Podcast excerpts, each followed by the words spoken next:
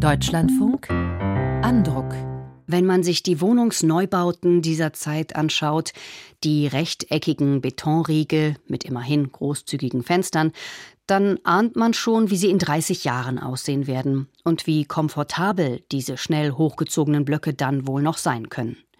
Wahrscheinlich werden sie einen ähnlichen Eindruck machen wie die Neubauten aus den 60ern heute. Einer, der das verhindern will, ist Vittorio Magnago Lampugnani. Er war unter anderem Direktor des Deutschen Architekturmuseums in Frankfurt und hat jetzt einen Lehrstuhl für Geschichte des Städtebaus an der ETH Zürich. Architektur sei ein Thema für alle Menschen und nicht nur für diejenigen, die Gebäude planen und entwerfen, findet Lampugnani. Doch in den vergangenen Jahrzehnten sei die Bautätigkeit auf Irrwege geraten. Sein Unbehagen darüber hat er im Band Gegen Wegwerfarchitektur niedergeschrieben. Nikolaus Nützel hat es gelesen und dabei einen neuen Blick auf seine Umgebung bekommen. Die Situation ist verheerend. Wir müssen wieder mehr bezahlbare Wohnungen schaffen.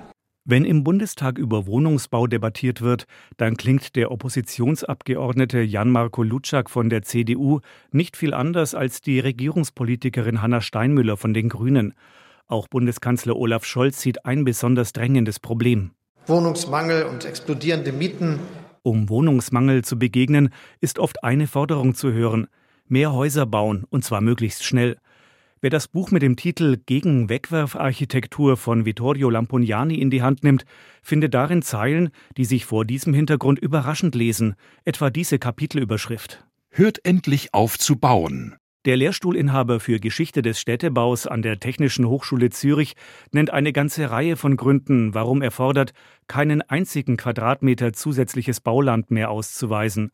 Auch beim Städtebau hätten die modernen Gesellschaften die Grenzen des Wachstums längst überschritten, erklärt er im Gespräch. Wir müssen zusammenrücken, wir müssen weniger Platz beanspruchen, wir müssen die Natur schützen, wir müssen kompakte Städte und Stadterweiterungen bauen, weil nur sie sind ökologisch. Da bin ich mir relativ sicher. Dass es keinen objektiven Mangel an Wohnraum gebe, sondern vor allem eine falsche Verteilung, lässt sich nach Lampugnanis Einschätzung mit Daten belegen. Im Durchschnitt verfügt jeder über doppelt so viel Wohnfläche wie vor einem knappen Jahrhundert. Architektur und Städtebau sind Teil der Überfluss- und Verschwendungsgesellschaft geworden, welche die westliche Welt seit der Nachkriegszeit bestimmt. Und Lampugnani ist der Ansicht, dass die modernen Gesellschaften an einer Art Krankheit leiden. Konsumismus.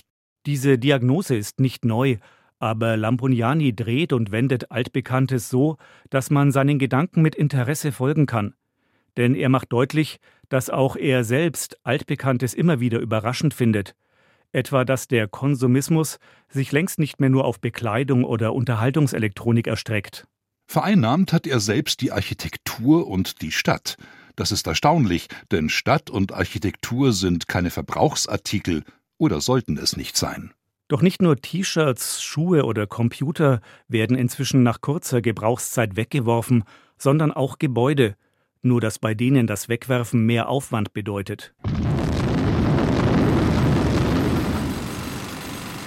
Lampugnani schreibt kenntnisreich nicht nur über frühere Epochen der Architektur und des Städtebaus, in denen Gebäude kein Verfallsdatum hatten.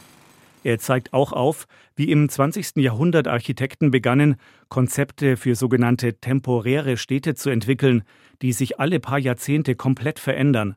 Städtebau als ständiges Wechselspiel von Abreißen und wieder Neuerrichten zu verstehen, sei aber aus vielen Gründen ein Irrweg, erklärt Lampugnani.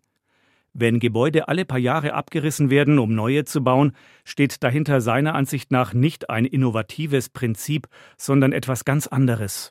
Die verbohrten Vorstellungen der Planer und die skrupellose Gier der Immobilienentwickler. Auch in der Bauwirtschaft gelte das kapitalistische Prinzip, dass mehr Geld nur mit mehr Produkten verdient werden kann. Und wo kein wirklicher Bedarf für neue Produkte besteht, werde Bedarf künstlich geschaffen, diesen aus dem Marxismus entliehenen Gedanken wendet Lampugnani auf Architektur und Städtebau an. Dabei machen sein Duktus und die Art, wie er seine Gedanken entwickelt, keineswegs einen linksradikalen Eindruck. Lampugnani liest sich eher im besten Sinne wie ein Konservativer, also wie jemand, der Gutes einfach bewahren möchte. An manchen Stellen liefert er seinen Leserinnen und Lesern dabei Erkenntnisse, die sie in eigenen Bauprojekten umsetzen könnten, etwa die italienische Tradition, Boden mit Marmorresten auszulegen, die eigentlich Bauschutz sind, was bei Fachleuten unter dem Namen Terrazzo Palladiana bekannt ist. Lampugnani hat freilich auch einige Zumutungen für seine Leserschaft parat, in der sich einige besser verdienende Besitzer freistehender Vorstadthäuser finden dürften. Solche Wohnformen seien einfach nicht zukunftstauglich, erklärt Lampugnani sehr nachvollziehbar. Aber er glaubt auch an die Kraft der Vernunft. Ich glaube, dass wenn genügend Leute erkennen, dass wir anders wirtschaften müssen, wir auch einfach anders wirtschaften werden. Und in seinem Buch, dem er den Titel Gegen Wegwerfarchitektur gegeben hat, beschreibt er nicht nur, wogegen er sich richtet, sondern auch, wofür er wirbt. Für einen Städtebau, der nicht nur ökologischer und nachhaltiger ist als der Städtebau, der die vergangenen Jahrzehnte prägt, sondern der auch einfach schöner ist. Dazu passt die Überschrift des Schlusskapitels, auch wenn diese mit einem Fragezeichen endet. Wird uns Schönheit retten? meint Nikolaus Nützel nach der Lektüre von Vittorio Maniago Lampugnani gegen Wegwerfarchitektur. Weniger, dichter, dauerhafter bauen. Im Verlag Klaus Wagenbach erschienen, 125 Seiten, 18 Euro.